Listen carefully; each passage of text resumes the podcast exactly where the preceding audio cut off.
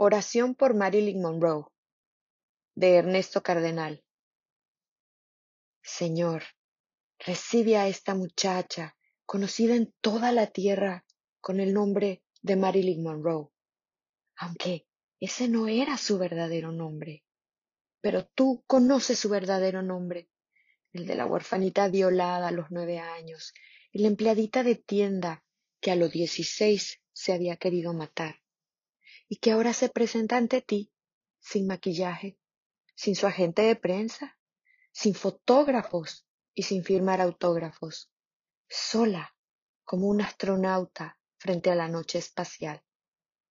Ella soñó cuando niña que estaba desnuda en una iglesia, según cuenta el Times, ante una multitud postrada, con las cabezas en el suelo, y tenía que caminar en puntillas para no pisar las cabezas.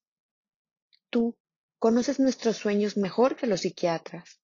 Iglesia, casa, cueva, son la seguridad del seno materno, pero también algo más que eso. Las cabezas son los admiradores, es claro, la masa de cabezas en la oscuridad bajo el chorro de luz.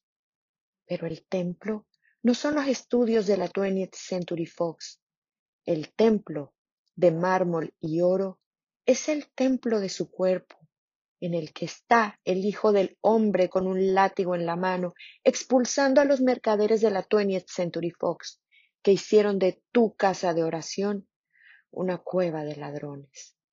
Señor, en este mundo contaminado de pecados y de radioactividad, tú no culparás tan solo a una empleadita de tienda, que como toda empleadita de tienda, soñó con ser estrella de cine. Y su sueño fue realidad, pero como la realidad del Technicolor. Ella no hizo sino actuar según el script que le dimos, el de nuestras propias vidas, y era un script absurdo. Perdónala, Señor, y perdónanos a nosotros por nuestra 20th century, por esa colosal superproducción en la que todos hemos trabajado. Ella tenía hambre de amor y le ofrecimos tranquilizantes. Para la tristeza de no ser santos se le recomendó el psicoanálisis. Recuerda, Señor, su creciente pavor a la cámara y el odio al maquillaje, insistiendo en maquillarse en cada escena, y cómo se fue haciendo mayor el horror y mayor la impuntualidad a los estudios. Como toda empleadita de tienda, soñó ser estrella de cine. Y su vida fue irreal, como un sueño que un psiquiatra interpreta y archiva. Sus romances fueron un beso con los ojos cerrados, que cuando se abren los ojos se descubre que fue bajo reflectores. Y apagan los reflectores y desmontan las dos paredes del aposento. Era un set cinematográfico.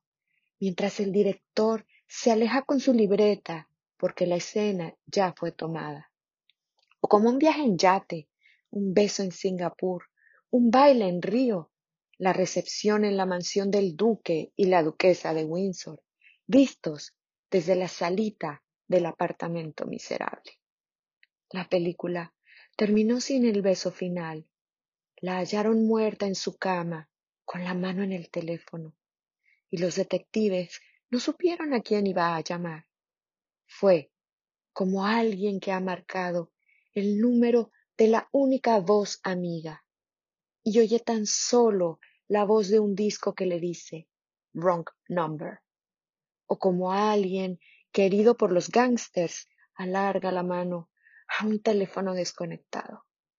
Señor, quien quiera que haya sido el que ella iba a llamar y no llamó, y tal vez no era nadie o era alguien cuyo número no está en el directorio de Los Ángeles.